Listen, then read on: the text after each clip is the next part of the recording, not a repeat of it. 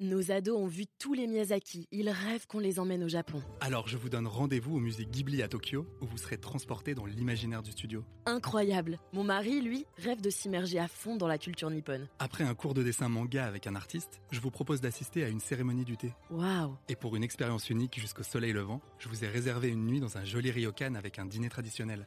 Je nous y vois déjà. Avec Marco Vasco, ne rêvez plus, vivez votre voyage l'esprit libre. Au rendez-vous sur marcovasco.fr pour imaginer votre prochain voyage sur mesure. Les podcasts du Figaro. Le film de Ridley Scott consacré à Napoléon sort sur les écrans. Le cinéaste raconte bien sûr l'épisode des 100 jours en 1815, entre le retour de l'île d'Elbe et Waterloo. C'est l'événement le plus incroyable de l'histoire de France.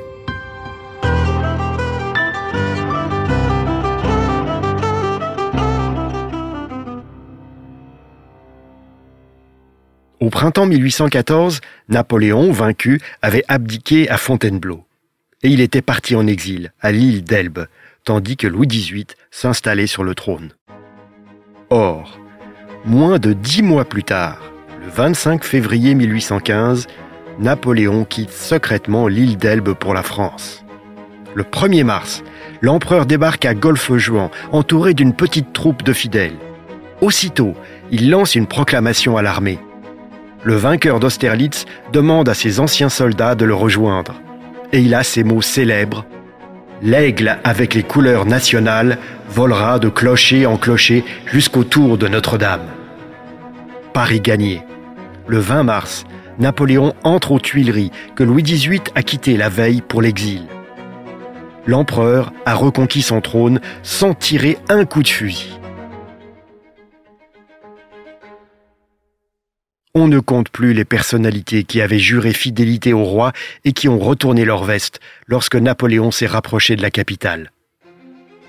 Le 7 mars 1815, le maréchal Ney, célèbre à l'époque, chargé d'arrêter l'empereur, déclare à Louis XVIII Je promets à votre majesté de ramener le monstre à Paris dans une cage de fer. Le même, une semaine plus tard, déclare aux soldats qu'il commande La cause des Bourbons est à jamais perdue. Et il n'y a pas que les généraux qui perdent la tête.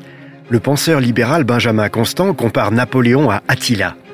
Dans le journal des débats, il écrit Je n'irai pas, misérable transfuge, me traîner d'un pouvoir à l'autre, couvrir l'infamie par le sophisme et balbutier des mots profanés pour racheter une vie honteuse. Trois semaines plus tard, l'auteur de ces lignes terribles, Benjamin Constant, appelé par Napoléon de retour aux Tuileries, accepte de rédiger un projet de constitution et il est promu conseiller d'État. Personne ne tient à personne, écrit un contemporain, Prosper de Barante. Il n'y a ni affection, ni opinion pendant les 100 jours. Et Chateaubriand écrira, dans les Mémoires d'outre-tombe, à propos des 100 jours, Cette époque où la franchise manque à tous serre le cœur. Chacun jetait en avant une profession de foi, comme une passerelle pour traverser la difficulté du jour, quitte à changer de direction la difficulté franchie. À cette impossibilité de vérité dans les sentiments, à ce désaccord entre les paroles et les actions, on se sent saisi de dégoût pour l'espèce humaine, poursuit l'écrivain. Les 100 jours se terminent par la défaite de Waterloo, le 18 juin 1815. La bataille fait 40 000 tués, blessés et disparus parmi les soldats français. Napoléon abdique pour la seconde fois et part pour Sainte-Hélène. Louis XVIII retrouve son trône. Dès le mois suivant, un journaliste habile publie un livre qui va être un best-seller, le Dictionnaire des girouettes. Ce brûlot recense tous les hommes politiques, tous les généraux, tous les hauts fonctionnaires qui ont retourné leur veste pendant les 100 jours. Comme il y a du monde, le livre fait 443 pages. Il est très lourd. Au même moment, un farceur publie le dictionnaire des immobiles pour dénombrer les personnalités restées fidèles à leur serment.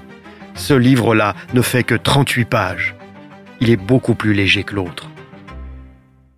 Mais il y a plus grave que ces retournements de veste. Les passions et les haines nées de la Révolution française ont été aggravées par le retour de Napoléon tout espoir de réconciliation nationale s'est envolé. Le souvenir de la gloire impériale a conduit les Français à vivre dans le mécontentement d'eux-mêmes sous la Restauration de 1815 à 1830 et la monarchie de juillet de 1830 à 1848. Ces deux régimes ont été discrédités pour beaucoup de contemporains parce qu'ils étaient attachés à la paix. On les a accusés d'humilier la France face aux puissances européennes. Anglais, Autrichiens, Prussiens et Russes, de leur côté, réunis au Congrès de Vienne pour redessiner la carte de l'Europe en 1814-1815, avaient ménagé notre pays dans un premier temps. Le retour de l'île d'Elbe, les 100 jours, ont tout changé.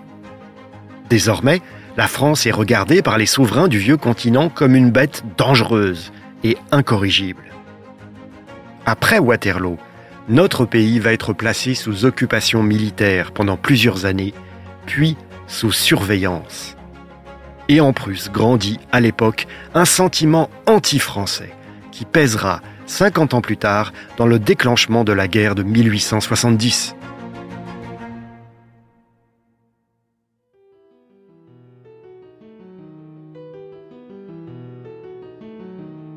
Merci d'avoir écouté ce podcast. Je suis Guillaume Perrault, rédacteur en chef au Figaro. Vous pouvez les retrouver sur lefigaro.fr et sur toutes les plateformes d'écoute. À bientôt.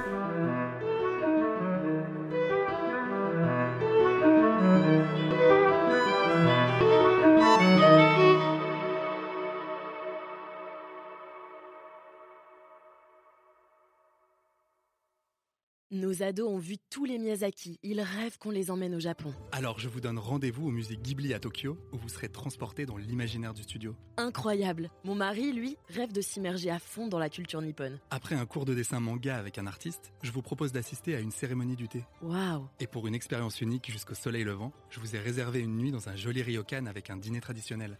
Je nous y vois déjà. Avec Marco Vasco, ne rêvez plus, vivez votre voyage l'esprit libre. Au rendez-vous sur marcovasco.fr pour imaginer votre prochain voyage sur mesure.